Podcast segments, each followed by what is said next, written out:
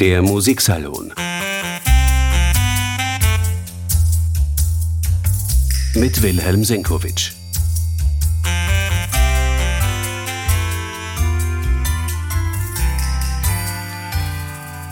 Willkommen, meine sehr geehrten Damen und Herren, beim Musiksalon. Heute aus traurigem Anlass.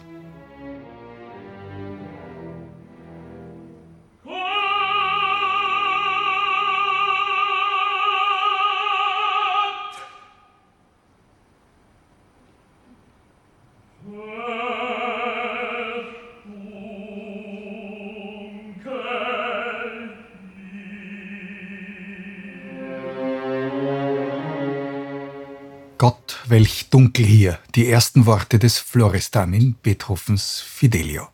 Das waren jene Worte, die den amerikanischen Tenor Stephen Gould in die Weltkarriere katapultiert haben.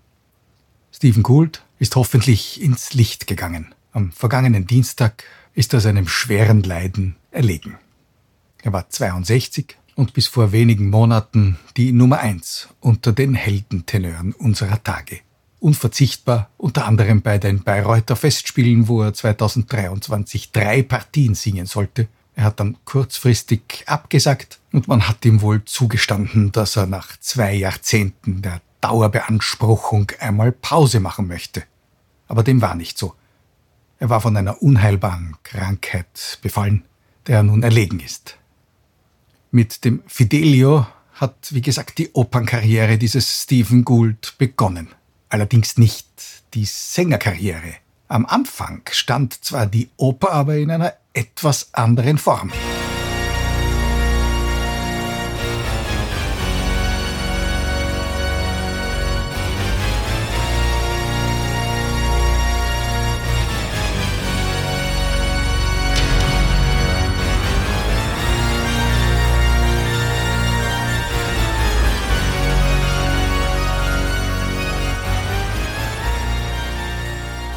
Andrew Lloyd Webbers Phantom der Oper. Das war Stephen Goulds erste Partie. Am Broadway täglich, sonntags auch zweimal, also achtmal die Woche. Das war die Ochsentour, wie man das früher einmal genannt hat. Früher mussten junge Sänger in der Provinz von daneben bis zur Hauptrolle ihr ganzes Repertoire lernen, ehe sie an die großen Häuser gehen durften. Das fällt heute meistens weg und nicht zum Guten, genau genommen bei Stephen Gould war es da, wenn auch in etwas anderer Form. Erst als ein Kenner auf Stephen Goulds stimmliches Potenzial aufmerksam geworden ist, führte man den Amerikaner in eine andere Richtung. Er war als Bariton ausgebildet worden, also falsch, denn er hatte zweifellos einen Tenor, einen Heldentenor, und die sind wirklich rar und gesucht. Im Jugendprogramm der Lyric Opera Chicago hat Stephen Gould seine ersten Sporen verdient. So jung war er damals gar nicht, er war in seinen Dreißigern, aber für einen Heldentenor ist das natürlich gerade richtig. Und mit dem Fidelio, wie schon gesagt, hat er seine erste große Opernpartie auf der Bühne absolviert. Und das war dann wirklich der Auftakt. Den Anfang markierte der Intendant des Landestheaters Linz. Die Opernkarriere des Stephen Gould hat also in Oberösterreich begonnen. Von dort aus ist es dann allerdings rasch gegangen. Man wusste bald, dass da ein Mann war, der den stärksten, kräfteraubendsten Anforderungen des großen Wagner- und Richard Strauss-Repertoires gewachsen war. Bald war es Stephen Gould, der die logische Besetzung für den Jung-Siegfried im Siegfried und den Siegfried in der Götterdämmerung gewesen ist. Tenöre, die über die nötigen Stentorkräfte verfügen, gibt es ja pro Generation immer nur ein oder bestenfalls zweimal. Und da war einer. Wer Siegfried spielen wollte, musste Stephen Gould fragen. Wer ihn nicht bekam, spielte nicht Siegfried.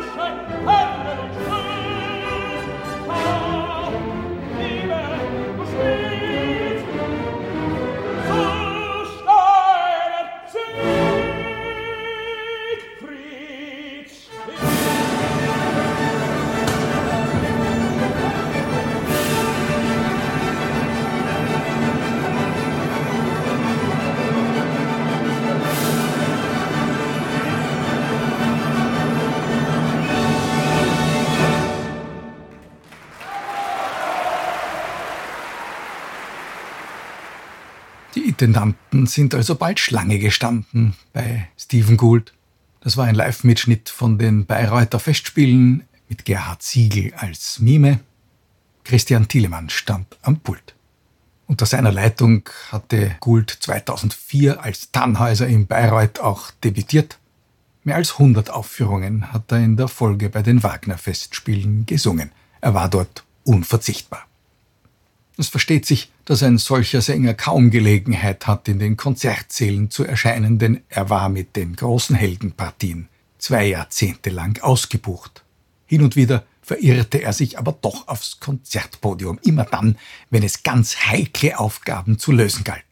Zum Beispiel das Tenorsolo in der neunten Symphonie von Ludwig van Beethoven. Das ist über weite Strecken wirklich grenzwertig. Wann hört man schon im Konzert den Tenor im martialischen Teil des Finalsatzes? Wenn die Sonnen fliegen durch des Himmels prächt'gen Plan.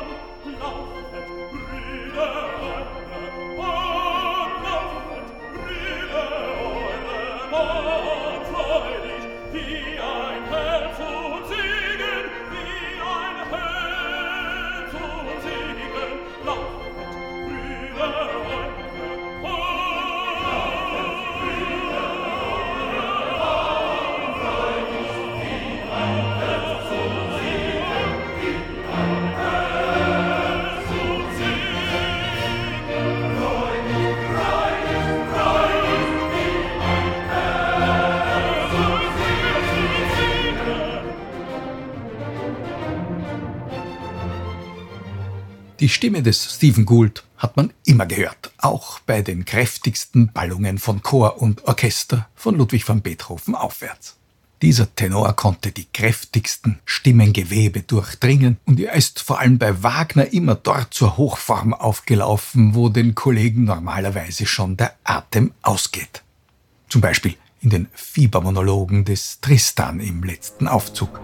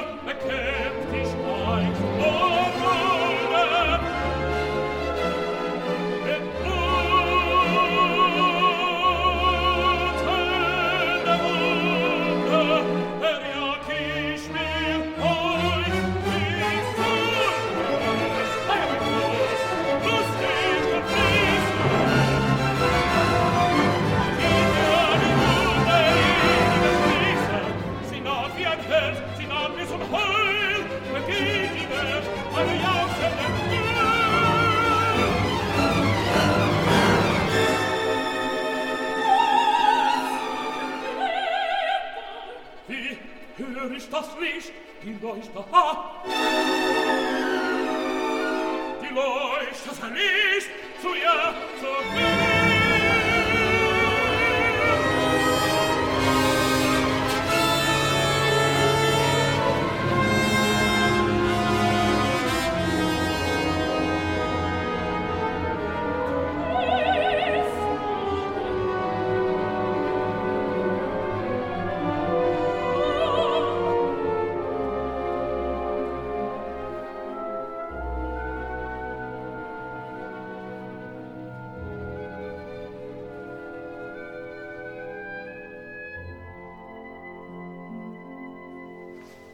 Wie alle großen Wagner-Helden war Stephen Gould natürlich auch immer der gesuchte Mann für die Besetzung der Tenorpartien bei Richard Strauss, die ja als besonders undankbar gelten.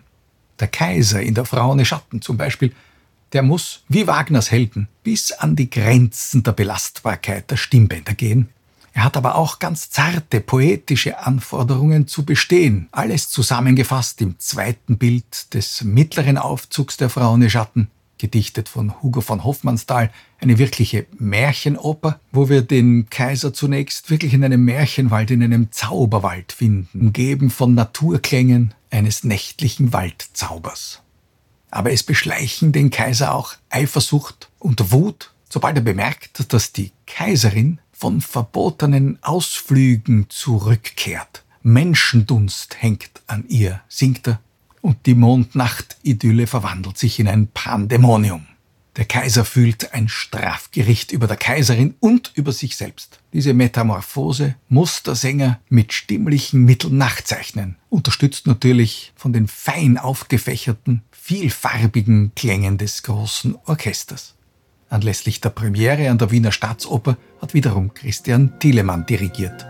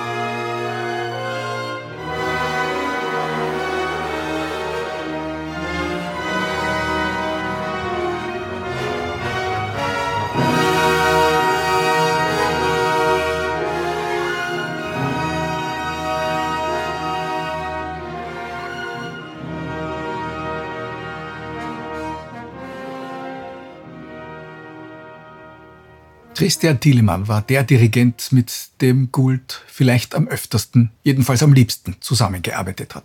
Thielemann hat Gould immer wieder für seine Produktionen geholt, unter anderem auch zu seinen Salzburger Osterfestspielen.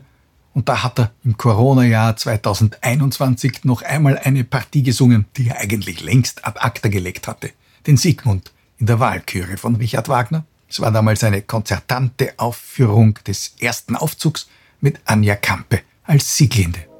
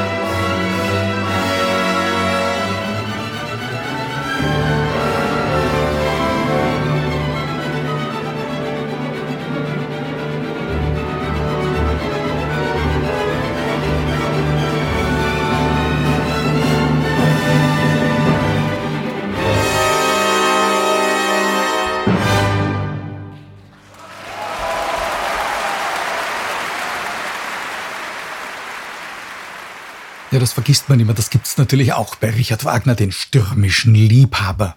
Dessen poetische Seiten hat Stephen Gould auch immer wieder ausgelotet. Unter anderem sogar auf dem Konzertpodium. Zum Beispiel, wenn er den König Waldemar in den Gurreliedern von Arnold Schönberg gesungen hat.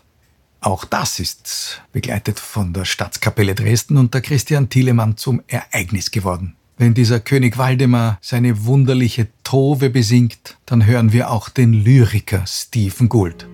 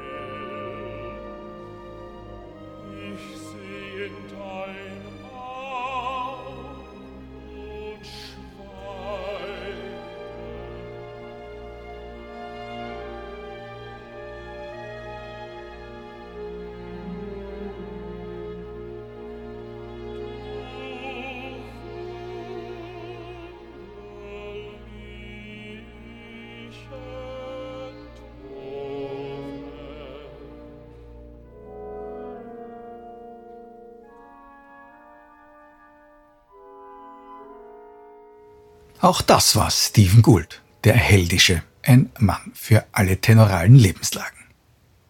An der Wiener Staatsoper war er seit der Premiere der aktuellen Inszenierung des Rings des Nibelungen immer wieder der Siegfried, in den beiden letzten Teilen der Tetralogie. Im Übrigen hat er nicht so viel in Wien gastiert, wie sich die Musikfreunde gern gewünscht hätten. Aber immerhin, der Mann für die schwierigsten Aufgaben war er auch hier an der Staatsoper. Eine Serie des Othello von Verdi hat er gesungen, immer wieder den Bacchus in Richard Strauss Ariadne auf Naxos. Er war Britons Peter Grimes, immer wieder der Erik in Wagners Fliegenden Holländer, der Tannhäuser und der Parsifal.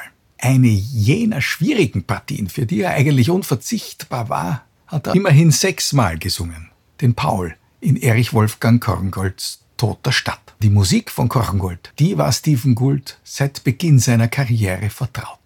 In seinen Linzer Jahren hat man ihn anlässlich einer Korngold-CD-Aufnahme des Bruckner Orchesters unter Kaspar Richter ins Studio gebeten, um ein Gebet aufzunehmen, das Korngold im Exil komponiert hat. Wieder ein ganz anderes Genre, das die Vielseitigkeit dieses Sängers dokumentiert.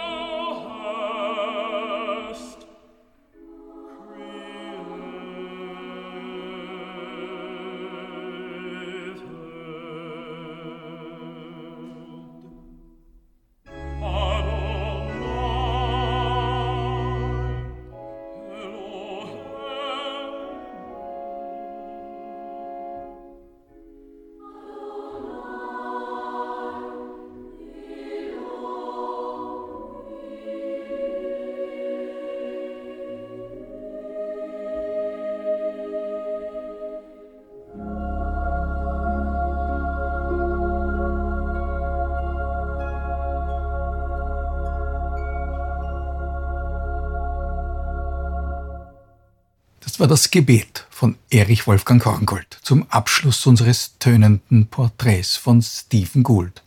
Der Heldentenor, der in diesem Sommer bereits alle Engagements für die Bayreuther Festspiele absagen musste, ist am 19. September 2023 seiner unheilbaren Krebserkrankung erlegen. Das war unser Musiksalon, diesmal aus traurigem Anlass. Danke, dass Sie dabei waren. Der Musiksalon mit Wilhelm Senkowitsch.